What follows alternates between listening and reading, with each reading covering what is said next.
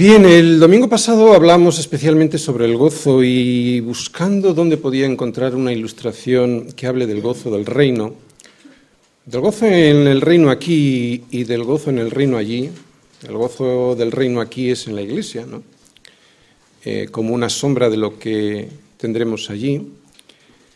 Eh, he vuelto a la parábola que suelo usar como ilustración para tantas cosas y la vamos a volver a leer. Es la parábola que está en Lucas 15, la del hijo pródigo o el hijo perdido. Lucas 15, 11 al 32. Leemos. Vamos a ver muchas cosas, pero yo luego al final voy a apuntar lo que para nuestra predicación es lo más interesante. Vamos a ir viendo pues, los pasos para ser una nueva criatura, ¿de acuerdo? Dice así, también dijo Jesús, ¿no? Un hombre tenía dos hijos, y el menor de ellos dijo a su padre, Padre, dame la parte de los bienes que me corresponde, y les repartió los bienes. No muchos días después, juntándolo todo el hijo menor, se fue lejos a una provincia apartada y allí desperdició sus bienes viviendo perdidamente. Y cuando todo lo hubo malgastado, vino una gran hambre en aquella provincia y comenzó a faltarle. Y fue y se arrimó a uno de los ciudadanos, que aquí significa el mundo, ¿no? El diablo, a uno de los ciudadanos de aquella tierra, al cual le envió a su hacienda para que apacentase cerdos. Y deseaba llenar su vientre de las algarrobas que comían los cerdos, pero nadie le daba. Y volviendo en sí, esto es la luz del Espíritu Santo, ¿no? O sea, volver a la realidad de las cosas, es lo que hace el Espíritu Santo en nuestras vidas. ¿eh? Volviendo en sí, dijo, ¿cuántos jornaleros en casa de mi padre tienen abundancia de pan y yo aquí perezco de hambre? Y aquí viene el primer paso, el arrepentimiento. Me levantaré e iré a mi padre y le diré, Padre, he pecado contra el cielo y contra ti, ya no soy digno de ser llamado tu hijo, hazme como a uno de tus jornaleros. Y levantándose, y esta sería la conversión, porque si solo hay arrepentimiento no hay salvación, ¿verdad? Se levantó, o sea, se volvió de su camino, y levantándose vino a su padre, y cuando aún estaba lejos lo vio su padre, y fue movido a misericordia, y corrió y se echó sobre su cuello y le besó. Ahora viene la confesión de su pecado, dice en el, en el 21, y el hijo le dijo, Padre, he pecado contra el cielo y contra ti, y ya no soy digno de ser llamado tu hijo.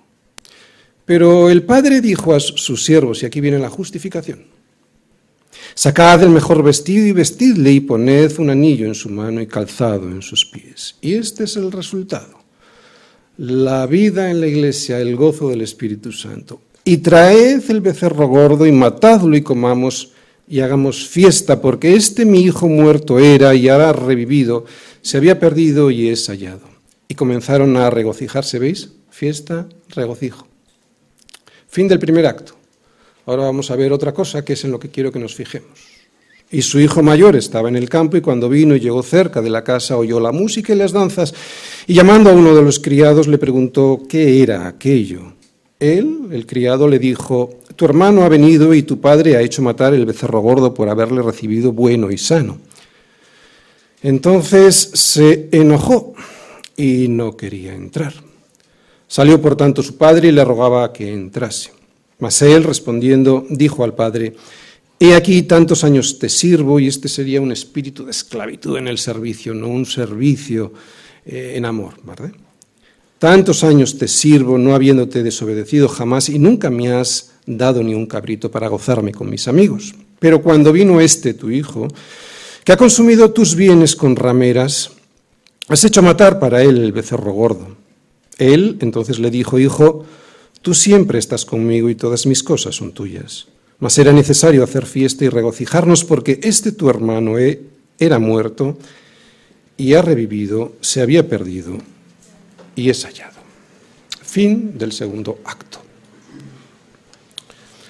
Acabamos de leer en los últimos versículos, entonces el Padre le dijo, Hijo, tú siempre estás conmigo y todas mis cosas son tuyas, mas era necesario hacer fiesta y regocijarnos, porque este tu hermano era muerto y ha revivido, se había perdido y es hallado. Si solo se hubiese arrepentido y no hubiese regresado, seguiría muerto. Jesús dice muerto, no dice enfermo. Así que volvió a la vida cuando se arrepintió y regresó a casa del Padre. Y es ahí donde comienza el gozo y la alegría profunda, no solo del Padre, sino también de todos los sirvientes que le servían al Padre, a excepción del Hijo mayor. Esta es una parábola que yo he usado en muchas ocasiones para ilustrar diversas situaciones, porque en ella podemos encontrar muchas enseñanzas. Y una de ellas es preguntarnos, ¿por qué aquel que tenía muchos más motivos que los sirvientes para estar feliz se enojó y no quería entrar a la fiesta? No creo que fuera por la envidia, por la herencia, porque todo el patrimonio que quedaba en la casa iba a ser para él. El resto de la herencia, la que le correspondía al hermano menor, pues ya se la había llevado él, el pequeño, y la había malgastado. Además, le quedaban dos tercios de esa herencia frente a un tercio que se quedaba el pequeño. Así que creo que la clave está en que había servido al Padre no como producto de un amor servicial, sino como un espíritu de esclavitud. Algo que evidentemente no le hacía feliz, y si no le hacía feliz antes, mucho menos ahora. Y además de estar lleno de sus propias justicias, porque dice, ¿no? Em, porque yo hice y sin embargo él ha hecho y él ha gastado. Además de estar lleno de sus propias justicias, vemos que sospechaba de las intenciones del Padre, de manera que éste le tuvo que recordar algo que ya sabía, que todo lo que tenía en la casa era suyo. En la iglesia hay muchos hijos mayores que han servido a su padre como, esclavos, pero sin confiar en él. Son hijos mayores que sospechan de su padre porque no confían en la herencia que les queda y que se les ha prometido. A estos hijos mayores siempre les falta el gozo y nunca entran a la fiesta que hay en la casa. El domingo pasado, el domingo mm, anterior hablábamos del gozo. Decíamos que cuando alguien conoce la verdad y la cree, es imposible que no tenga gozo. Puede que esté triste porque las circunstancias que le rodeen se vuelven complicadas, porque evidentemente el dolor no produce sonrisas y la vida es muy dura. Pero el gozo es otra cosa más profunda que una sonrisa que surge de lo que siento. El gozo lo produce aquello que sé. Y lo que sé es que estaba muerto y fui revivido, que estaba perdido y fui encontrado. Este es el gozo del padre que perdió a su hijo, que luego regresó. Mi hijo muerto era y ha revivido, se había perdido y es hallado. Ante este milagro, los sirvientes de la casa y él, el padre, comenzaron a regocijarse. El gozo solo surge, solo nace de la certeza de la vida. Nadie que sabe que se va a morir para siempre tiene gozo. Puede que tenga una alegría pasajera, pero eso solo es mientras todo va bien. Pero no nunca el gozo del que habla la Biblia. Los padres saben muy bien qué es lo que hay en la casa. Los hijos no. Por eso a veces se marchan para luego darse cuenta que fuera ni algarrobas comían. Evidentemente esta casa de la que estoy hablando es el reino de los cielos reino del que podemos disfrutar incluso aquí antes de estar allí. El gozo y el reino están íntimamente unidos. Lo vemos en esta parábola y lo vemos por toda la Biblia. Así que volver a la vida habiendo estado muerto y ser encontrado cuando había estado perdido produce gozo y agradecimiento. El gozo y el reino están profundamente relacionados. Entonces, ¿por qué a veces nos cuesta tanto tener gozo en nuestro corazón? Eso es lo que Pablo, entre otras cosas, nos va a responder a los colosenses. Versículos, colosenses, versículos del 1 al 14. Pablo, apóstol de Jesucristo, por la voluntad de Dios, y el hermano Timoteo, a los santos y fieles hermanos en Cristo que están en Colosas. Gracia y paz sean a vosotros de Dios nuestro Padre y del Señor Jesucristo siempre orando por vosotros. Damos gracias a Dios, Padre de nuestro Señor Jesucristo, habiendo oído de vuestra fe en Cristo Jesús y del amor que tenéis a todos los santos, a causa de la esperanza que os está guardada en los cielos, de la cual ya habéis oído por la palabra verdadera del Evangelio, que ha llegado hasta vosotros, así como a todo el mundo, y lleva fruto y crece también en vosotros desde el día que oísteis y conocisteis la gracia de Dios en verdad. como lo habéis aprendido de Epafras, nuestro consiervo amado, que es un fiel ministro de Cristo para vosotros, quien también nos ha declarado vuestro amor en el Espíritu, por lo cual también nosotros, desde el día que lo oímos, no cesamos de orar por vosotros y de pedir que seáis llenos del conocimiento de su voluntad en toda sabiduría e inteligencia espiritual, para que andéis como es digno del Señor, agradándole en todo, llevando fruto en toda buena obra y creciendo en el conocimiento de Dios. Fortalecidos con todo poder conforme a la potencia de su gloria, para toda paciencia y longanimidad, con gozo, dando gracias al Padre que nos hizo aptos para participar de la herencia de los santos en luz, el cual nos ha librado de la potestad de las tinieblas y trasladado al reino de su amado Hijo, en quien tenemos redención por su sangre, el perdón de pecados. Así como acabamos de leer, así es como comienza Pablo su carta a nosotros, los colosenses. Colosenses que a veces buscamos fuera de Cristo y de sus promesas el becerro gordo que siempre nos está esperando en la casa del Padre. Puede que aún no sea tiempo, el tiempo de hacer fiesta, porque todavía nos toque trabajar en la casa, pero ahí está, como la promesa de aquel que no miente. Vamos a poner el esquema, que es el esquema del domingo pasado, es el mismo, lo que pasa es que vamos a ver solo el último punto. la semana pasada vimos a, a partir del versículo 11 que era necesario recibir el poder de Dios para, primero, hacernos firmes, versículo 11. Segundo, hacernos firmes, también se ve en el versículo 11. Tercero, tener un espíritu de longanimidad, también en el versículo 11. Cuarto, hacer todo con gozo y agradecimiento, que era el versículo 12, la primera parte. Y es aquí donde vamos a ver hoy la quinta, hacernos aptos para participar de su herencia. Versículo 12, segunda parte hasta el 14. Este último punto, que nos hizo aptos con su poder para recibir una herencia, es el que hoy vamos a ver para profundizar más en él. Pero aunque es eso, aunque es eso lo que vamos a ver hoy, no podemos separar el gozo y el agradecimiento que vemos en la primera parte del versículo 12 de la promesa que se ve después, en la segunda parte del versículo 12 y hasta el versículo 14. El gozo surge de la promesa, de la promesa de la vida y evidentemente el agradecimiento también. Y su promesa es una herencia que consiste en un reino de luz, de verdad. Es un reino que no solo no nos merecemos, donde está escrito que nos lo merecemos, ¿verdad? Sino que jamás nadie soñó poder llegar a disfrutar. ¿Por qué debiéramos vivir con gozo y siendo agradecidos? Porque el Padre, y sin merecerlo, nos lo ha dado todo. El problema es cuando sospechamos del Padre, porque en ese momento es cuando no entramos a la fiesta.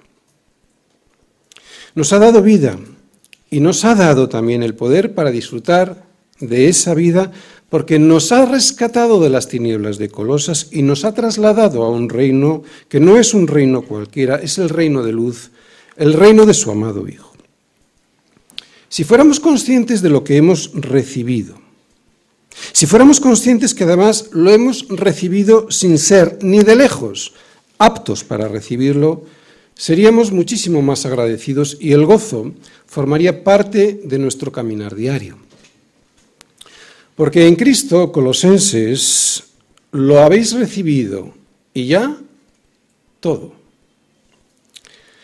Nos lo ha dado todo. Todo lo de Cristo es nuestro. Colosenses 1, versículo 12, segunda parte, hasta el 14 que nos hizo aptos para participar de la herencia de los santos en luz, el cual nos ha librado de la potestad de las tinieblas y trasladado al reino de su amado Hijo, en quien tenemos redención por su sangre, el perdón de pecados. Muy bien, en los próximos versículos que siguen de aquí, o sea, a partir del 15 hasta el 23, Pablo nos va a presentar al rey de un reino. Pero antes de ser llevados ante la presencia de ese rey, o sea, en los próximos versículos, nos va a mostrar cómo es ese reino y cómo son los súbditos de ese reino. Dios ha hecho tres grandes cosas por ti y por mí. Por eso ya nunca más seremos los mismos. Fijaros lo que he subrayado. Nos ha hecho aptos para recibir algo, nos ha librado de la potestad de las tinieblas y nos ha redimido dándonos el perdón. Y todo esto para recibir una herencia que está guardada para nosotros en los cielos.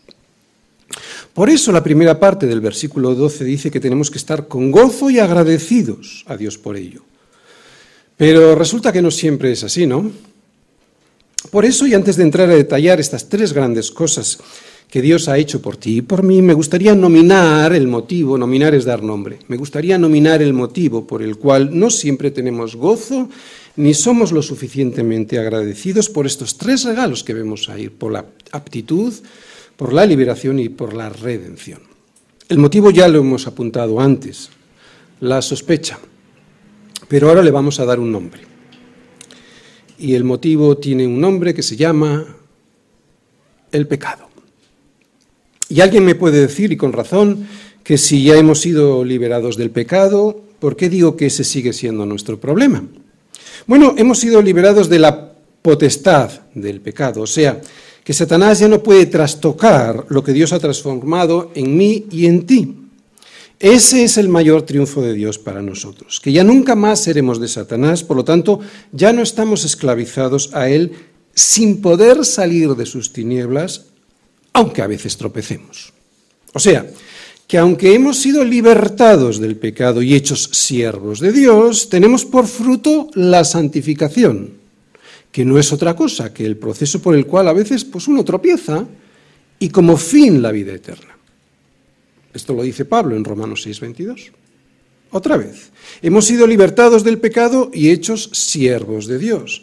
Tenemos pues por fruto la santificación y sabemos lo que es la santificación, que es un proceso por el cual a veces pues uno tropieza y como fin la vida eterna.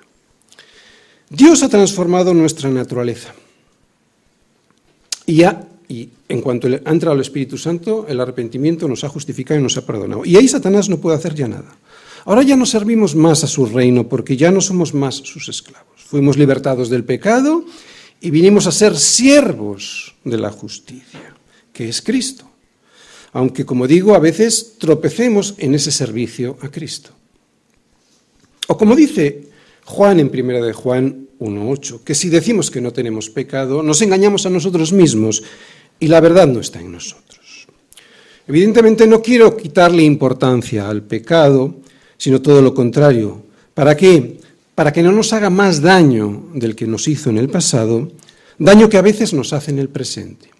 Así que vamos a ubicarlo y a detectarlo.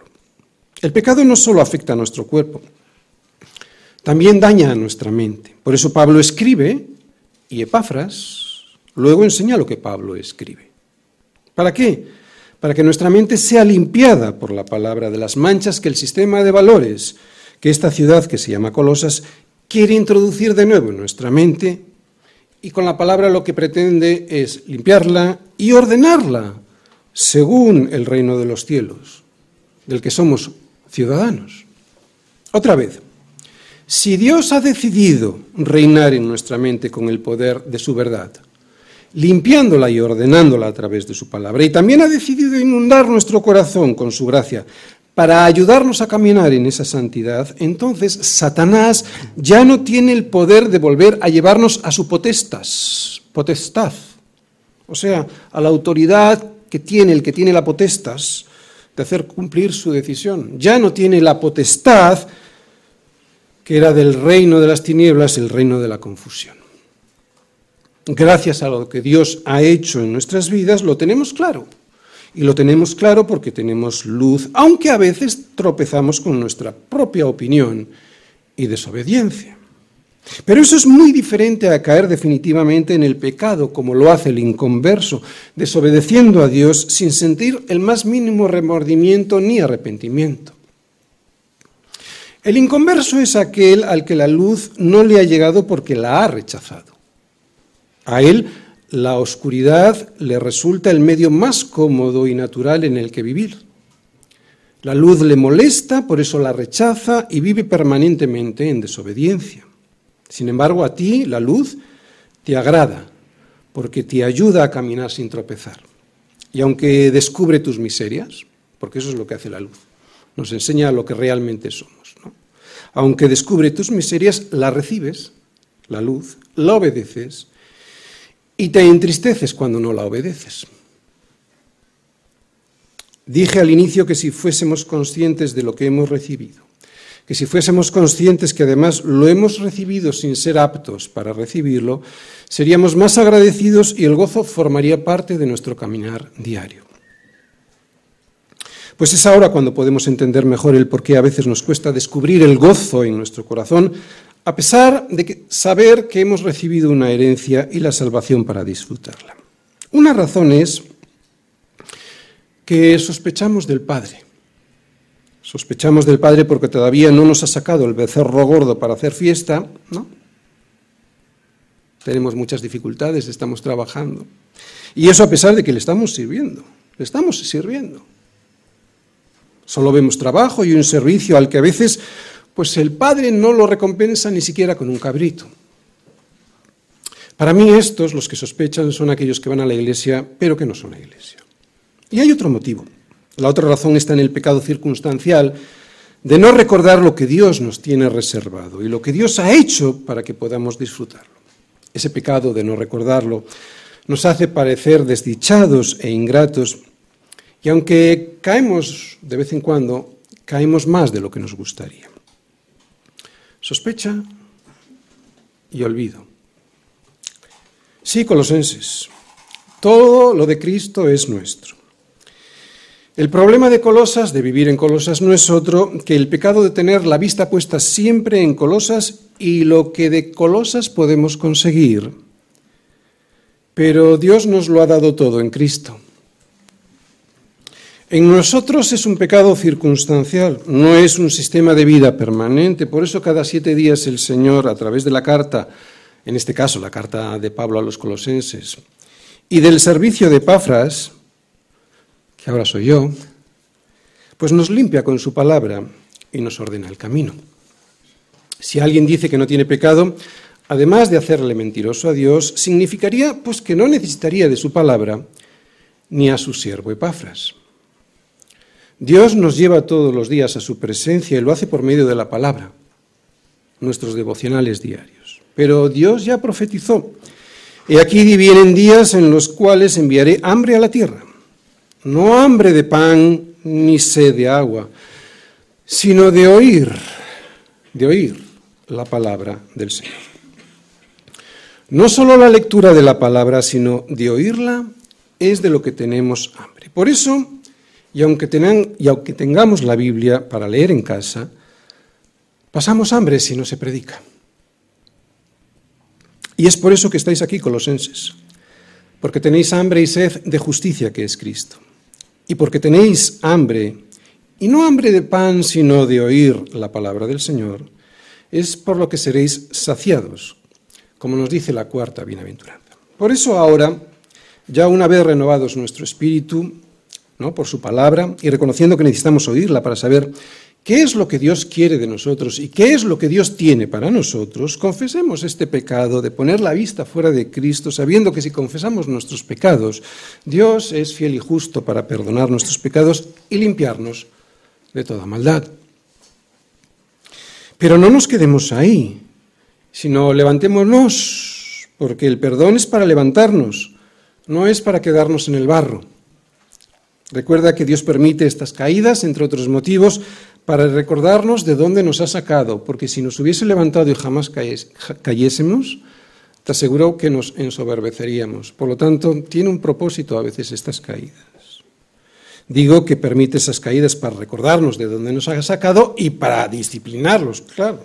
Y aunque es verdad que ninguna disciplina al presente parece ser causa de gozo, sino de tristeza, sin embargo, da fruto después apacible de justicia a los que en ella han sido ejercitados. Por lo cual, levantad las manos caídas y las rodillas paralizadas, porque Dios nos ha hecho aptos para recibir su herencia. Primera parte, nos ha hecho aptos. Tened gozo y dad gracias al Padre, porque Dios nos hizo aptos para participar de la herencia de los santos en luz. Nos ha hecho aptos para caminar por el camino de salvación aquí, que es la santidad sin la cual nadie verá al Señor, y nos ha hecho aptos para, para habitar con Él allí, una vez seamos glorificados juntamente con Él. Es una aptitud doble. Nos ha hecho aptos para caminar aquí, por el camino de salvación, Recordad, sin esta, esta, sin esta sanidad eh, es imposible ver al Señor y nos ha hecho aptos para habitar allí una vez que seamos glorificados juntamente con Él. Es lo que nos dice Pablo en Romanos 8, 17, que si somos hijos también herederos, herederos de Dios y coherederos con Cristo, si es que padecemos juntamente con Él, para que juntamente con Él seamos glorificados. Dice que somos herederos de Dios y coherederos con Cristo. Por eso todo lo de Cristo es nuestro. Y lo es sin que tengamos que ganárnoslo, es un regalo de Dios. Podemos participar de esta su herencia porque nos hizo aptos, no porque lo fuésemos nosotros en nosotros mismos, porque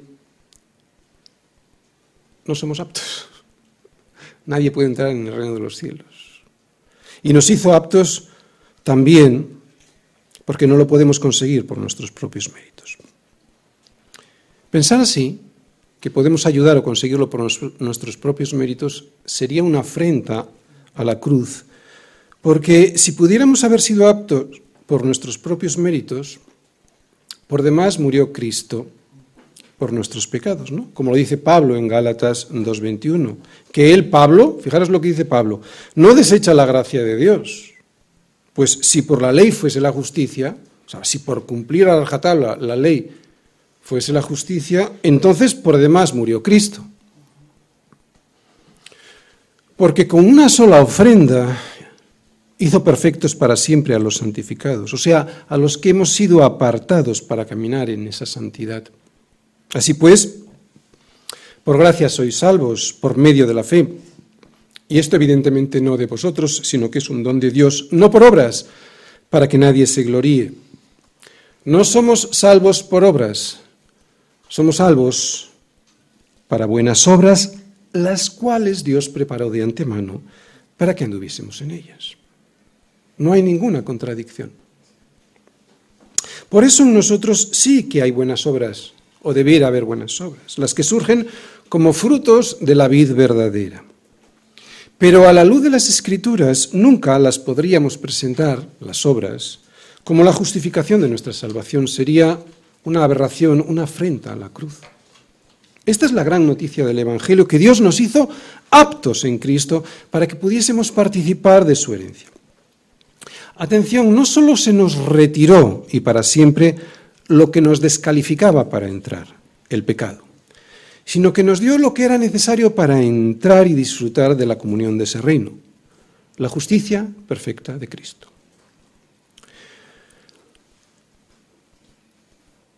No somos inocentes, o mejor dicho, no solo, no somos, no solo somos inocentes, somos justos no por nuestras propias justicias, sino porque somos justificados. Hay que recordar que al cielo no entran los inocentes, entran los justos. Todo como un regalo que desciende a nosotros por la fe, por la fe en el sacrificio perfecto y vicario de Cristo en la cruz. La palabra luz es la característica del reino de Dios, porque Dios es luz. Y esto es lo que más vamos a disfrutar de nuestra herencia, su luz. ¿Por qué? ¿Qué es lo que más nos irrita de este mundo en el que parece que reinan las tinieblas? La mentira. La mentira que provoca injusticia. Satanás, el padre de mentira, es el que provoca con sus mentiras que compramos la injusticia que nos irrita. Dios nos hace aptos para poder entrar y lo hace ya desde aquí, primero porque nadie puede heredar nada si previamente y deliberadamente el testador no lo decide. Y segundo, y yo creo que más importante, nos hace aptos porque es una herencia de luz. Sí, de luz. Dile tú a alguien que no ha sido tocado por el Espíritu Santo que la herencia que le ha tocado no es de dinero o de bienes inmuebles, sino que lo que Dios le ofrece es una herencia que consiste en un reino de luz. Dile tú a esa persona que no ha sido tocada por el Espíritu Santo, que deje de mirar a Colosas y lo que de Colosas puede conseguir para que herede un reino de pureza, de santidad y de luz.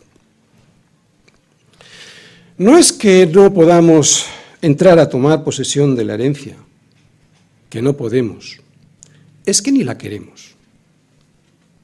Esa es la gran y profunda depravación que el pecado ha obrado en el ser humano.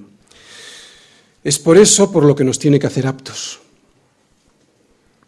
Al hacernos sus hijos, Él crea en nosotros una nueva naturaleza, ya que lo que es nacido de la carne, carne es, y lo que es nacido del espíritu, espíritu es. Por eso no te maravilles cuando yo te digo que es necesario nacer de nuevo porque sin este nuevo nacimiento, pues no tendríamos esa nueva naturaleza que desprecia la oscuridad y desea la luz.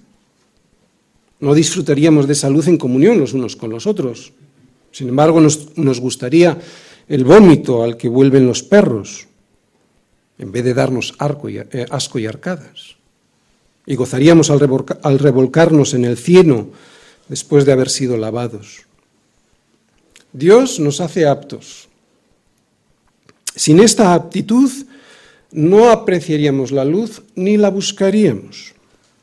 Esta aptitud es santidad y esta santidad lleva tiempo practicarla. Por eso nos lleva mucho tiempo a veces entender y apreciar cuál es nuestra herencia. De ahí que a veces nos falte el gozo de la salvación. ¿Por qué? Porque Dios todavía nos está preparando mediante la disciplina y la enseñanza de su palabra para que apreciemos desde ahora la herencia guardada en los cielos. Algo que, como veremos en el próximo versículo, en el versículo 13, podemos empezar a disfrutar desde ya, ahora mismo, como una sombra de lo que vendrá. Pero no podemos perder la perspectiva del regalo que nos espera, porque eso nos da gozo. Y podemos apreciar ese regalo gracias al Espíritu Santo que vive en nosotros. Si ahora mismo tú lo aprecias, entonces es que el Espíritu, el Espíritu Santo, el Espíritu mismo da testimonio a tu Espíritu de que eres hijo de Dios. Y al contrario, no es una noticia muy emocionante decirle a alguien, a alguien que no es un hijo de Dios, que tiene un reino de luz esperándole en el cielo cuando, aunque no lo digan, lo que prefiere es el vicio, el pecado y las tinieblas. Por eso primero Dios nos tiene que hacer aptos, que es lo que acabamos de ver en la primera parte, y librarnos de un poder, el poder de las tinieblas, que es lo que veremos en la segunda parte. Segunda parte. Nos ha librado, el cual nos ha librado de la potestad de las tinieblas y trasladado al reino de su amado Hijo primero aptos para recibir la noticia y así poder participar del regalo, y segundo, nos libra de aquello que nos impide aceptar el regalo, la esclavitud de la potestad de las tinieblas. Primero aptos para recibir la noticia con agrado, con agrado, sí, porque ya sabéis que cuando eh, compartimos el Evangelio con alguien, lo primero que hacen la mayoría es recibirlo con desagrado. Por lo tanto, nos hace aptos, es todo una obra de Dios nos hace aptos para recibir ese regalo con agrado y segundo, libres para aceptarlo. Porque si estuviéramos esclavos del pecado, no podríamos, de Satanás, ¿verdad? Es lo que estamos viendo en esta segunda parte. Ser librados de esa esclavitud significa que ves la luz por primera vez en tu vida porque has sido ya y desde aquí trasladado a un mundo diferente. Es cierto que como una sombra, pero es un mundo diferente. Es un reino que no se rige por el sistema de valores de este mundo, lo cual hace que sea una sociedad, este reino, que sea una sociedad totalmente diferente. Dios nos ha librado de un reino de tinieblas y nos ha introducido en otro, el reino de su amado Hijo. Tenemos el pasaporte para poder usar y la visa para poder entrar. Nos hizo aptos apartándonos, eh, perdón, nos hizo aptos dándonos un pasaporte pero sin la visa no, podemos hacer nada, ¿verdad? Nos hizo aptos dándonos un pasaporte que incluye ese pasaporte una nueva ciudadanía y nos autorizó a entrar con una visa a nuestro nombre. Recordad, estábamos fuera de ese reino, ¿de acuerdo? Nos hizo aptos y nos permite entrar, nos traslada, como quien dice. Ser trasladado al reino de Dios es un milagro. Es un milagro porque allí no puede entrar ni cojo, ni ciego, ni manco que es como estábamos todos nosotros antes de que Cristo nos librara de la potestad de las tinieblas. Es un milagro porque estábamos incapacitados para entrar y por ello impedidos para participar de las bendiciones de Dios. ¿Os suena algo estas palabras? ¿No recordáis esto? No, a mí me recuerda otro milagro que hizo Pedro en Hechos. ¿Recordáis Hechos 3? Vamos a Hechos 3. En Hechos 3, versículos del 6 al 9, cuando habla del ciego de nacimiento que estaba en la puerta de la hermosa pidiendo limosna y entran Pedro y Juan. Y dice Pedro, no tengo plata ni oro, pero lo que tengo te doy. En el nombre de Jesucristo de Nazaret, levántate y anda. Y tomándole por la mano derecha se levantó, y al momento se le afirmaron los pies y tobillos, y saltando se puso en pie y anduvo, y entró con ellos en el templo, andando y saltando y alabando a Dios, y todo el pueblo le vio andar y alabar a Dios. ¿Qué vemos aquí? Vemos una imagen. Aquí lo que vemos es a alguien que había estado excluido de participar de la adoración en el templo desde que había nacido. Esto es muy importante. Desde que había nacido. Estamos excluidos por nuestro pecado desde que nacemos. Y le vemos correr y brincar de alegría dentro del templo. Un cojo que después de haber sido sanado es llevado de la mano al templo, templo al que jamás había podido entrar. Un ciego o un cojo son tipos espirituales de los impedimentos que son propios de nuestra naturaleza caída.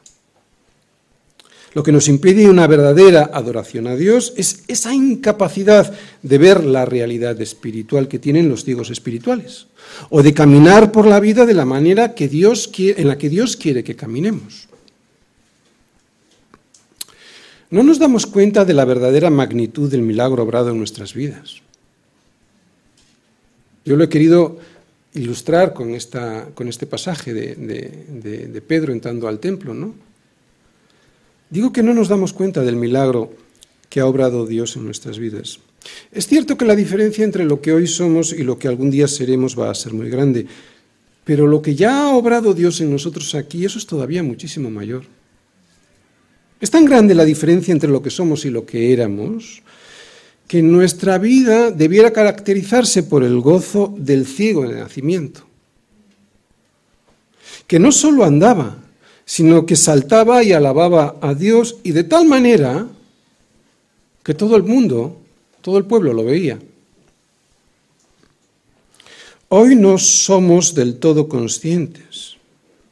Por eso a veces nos falta el gozo en nuestra vida, pero cuando estemos allí con Él, será cuando apreciemos y en su verdadera dimensión el milagro de haber sido levantados del suelo aquí y trasladados al reino de su amado Hijo, ya desde aquí. Yo sé que para la mayoría de nosotros las tinieblas ya no tienen atractivo. La verdad es que a veces caemos, pero no es porque lo deseemos. No creo que haya nadie aquí que le ocurra como lo del verdadero proverbio que el perro vuelve a su vómito y la puerca lavada a revolcarse en el cieno. Y eso es porque hemos sido hechos de nuevo. Y ya vemos lo que antes no veíamos, o sea, el gran contraste entre la luz y las tinieblas. Las tinieblas no nos permitían ver la realidad de las cosas ni el final del camino por el que íbamos. Menudo final les espera.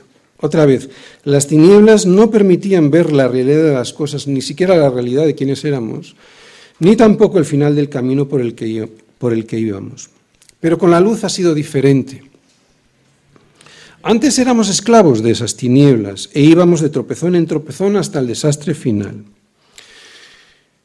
Y no podíamos salir de ahí. Pero ya hemos sido trasladados de esa potestad, de ese gobierno que nos tenía presos, y ahora podemos vivir a la luz de lo que somos, nuevas criaturas, y vivir con gozo a la luz de lo que tenemos. O sea, es una luz que nos muestra quiénes somos, nuevas criaturas con nuestros tropezones, ¿de acuerdo? Pero nuevas criaturas y también a la luz de lo que tenemos, que es una herencia guardada en los cielos. Gracias a la luz podemos ver y andar como Dios quiere que veamos las cosas y como Dios quiere que andemos, porque ya desde ahora hemos sido trasladados al reino de su amado Hijo.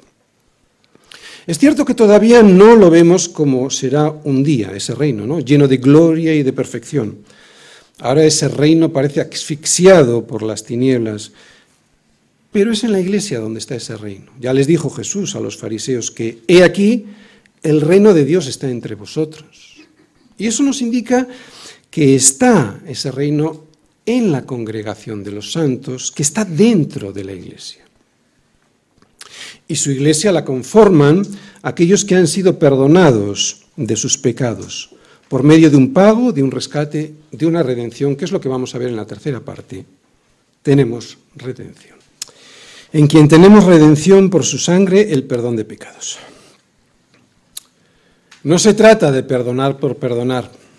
Eso sería injusto. Y Dios es justo. Como buen juez, Dios sabe que hay que pagar por el daño hecho y eso fue lo que hizo Jesús por nosotros. Es lo que supongo que no esperaba Satanás. Satanás sabía que Dios es justo, lo que significa que ya tenía asegurado su botín, que somos todos nosotros. ¿Por qué? Porque sabía que la justicia, que es Dios mismo, le impedía perdonar por perdonar. Si Dios lo hubiese hecho así, perdonar por perdonar, mirando hacia otro lado, hubiera dejado de ser Dios, porque Dios es justo hubiera dejado de ser Dios y Satanás habría ganado. Pero a ah, sorpresa para Satanás, Dios no solo es justicia, inmensa, pero no solo es justicia, también es amor. Y en la misma inmensa manera, un amor sacrificial que lo ha dado todo por nosotros. Justicia y amor perfectos. En esto consiste nuestro perdón en el pago de un sacrificio que era justo y necesario hacer para pagar el mal realizado, justicia, que era justo y necesario hacer para pagar el mal, sacrificio hecho en sustitución de alguien al que ama, justicia y amor. Otra vez, en esto consistió nuestro perdón, que la paga del pecado es muerte y esa paga fue pagada por Cristo en nuestro lugar al habernos perdonado. La palabra redención en realidad lo que significa, es la transacción por la cual un esclavo era comprado para ser puesto en libertad. Y el pago de esta redención fue la sangre de Cristo en la cruz. Dicho más sencillo, Dios compró nuestra libertad con el precio de su sangre. Fuimos comprados, pues, por un precio altísimo para ser dueños de un Señor que nos ha dado la libertad y una herencia en los cielos. La libertad de las tinieblas, no la libertad para hacer lo que nos da la gana, entendemos, ¿no? Hay versiones, versiones de la Biblia en la que no aparece la expresión por su sangre. Esto ni le añade ni le quita nada al versículo. Si es que esto fuese una adición de algún copista que quería dejar más claro en qué consistía el pago de esta redención, seguramente se fijó y lo sacó de un pasaje paralelo en Efesios 1.7, que hablando de Cristo dice en quien tenemos redención por su sangre, por su sangre, esto si viene en Efesios 1, 7, el perdón de pecados según las riquezas de su gracia. Digo un mensaje paralelo porque la epístola a los Efesios se considera, o mejor dicho, la de los, la de los colosenses, como una carta similar a la, de, a la de Efesios, pero más chiquitita. Muy bien, termino. Dios ha hecho tres grandes cosas por ti y por mí y por eso ya nunca más seremos los mismos. ¿Recordáis? Nos ha hecho aptos para recibir un regalo, nos ha librado de la potestad de las tinieblas y nos ha redimido dándonos el perdón. Y todo esto para recibir un regalo que es una herencia que está guardada para nosotros en los cielos en Cristo Jesús. Todo esto es nuestra fuerza porque hemos sido fortalecidos con todo poder conforme a la potencia de su gloria. Esto lo hemos visto en Colosenses 1.11. Y esto es algo que el mundo no tiene. Un mundo que vive siempre a la espera de tiempos mejores que nunca llegan. Es más, vendrán terriblemente peor. Y sin embargo nosotros tenemos esa herencia. Nosotros lo tenemos todo en Cristo, porque Dios nos lo ha dado todo. A veces hablo con la gente, y vosotros me imagino también, que no tiene puesta su esperanza como nosotros tenemos esta esperanza eterna, y que sigue atrapada en el reino de las tinieblas. Es triste su respuesta ante el dolor, la enfermedad, el sufrimiento y la muerte. En sus ojos ves y de su boca escuchas la angustia y el miedo, especialmente el miedo a la muerte. Viven en un mundo sin esperanza en el que durante muchos años se creyeron la mentira de aquel que una vez les llevó a un monte muy alto y les mostró todos los reinos de este mundo y la gloria de ellos, y les dijo, todo esto te daré, si postrados me adorareis. Y le adoraron. Y ahora todo aquello que les prometió se deshace entre sus manos.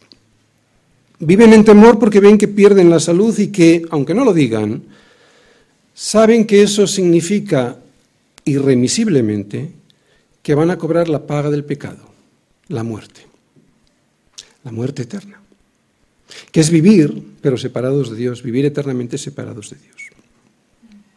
El Evangelio es muy fácil de entender, pero muy difícil de aceptar.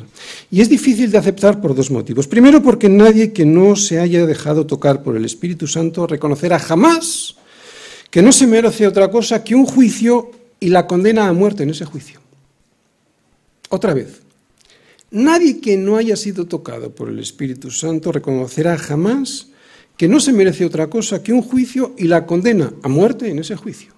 Y segundo, porque el perdón de los pecados es por gracia, y esta gracia no la acepta la carne orgullosa, que lo que quiere es ganarse lo que le resulta imposible ni ganar ni merecer el favor de Dios. Es tanta la deuda que no la podemos pagar. Esto es otra cosa que es muy difícil de aceptar, que tenemos una gran deuda. Sin embargo, Dios dice que el precio que debíamos para poder volver a estar en su presencia es altísimo. No solo lo dice, lo demostró. ¿Cómo? Con el rescate que pagó por nosotros, la sangre de su Hijo Jesucristo. La palabra de Dios siempre produce un efecto en el que la oye. O el rechazo al saber cuál es nuestra condición, o el gozo de saberse salvado de esa condición. Así pues, colosenses, levantémonos y escuchemos con gozo lo que ya tenemos en Cristo, para no desear lo que Satanás quiere darnos para que perdamos lo que ya tenemos. Sí, colosenses, todo lo, de, todo lo de Cristo es nuestro. El problema de Colosas no es otro que el pecado de tener la vista siempre puesta en Colosas y lo que de Colosas podemos conseguir. Pero Dios nos lo ha dado ya todo en Cristo.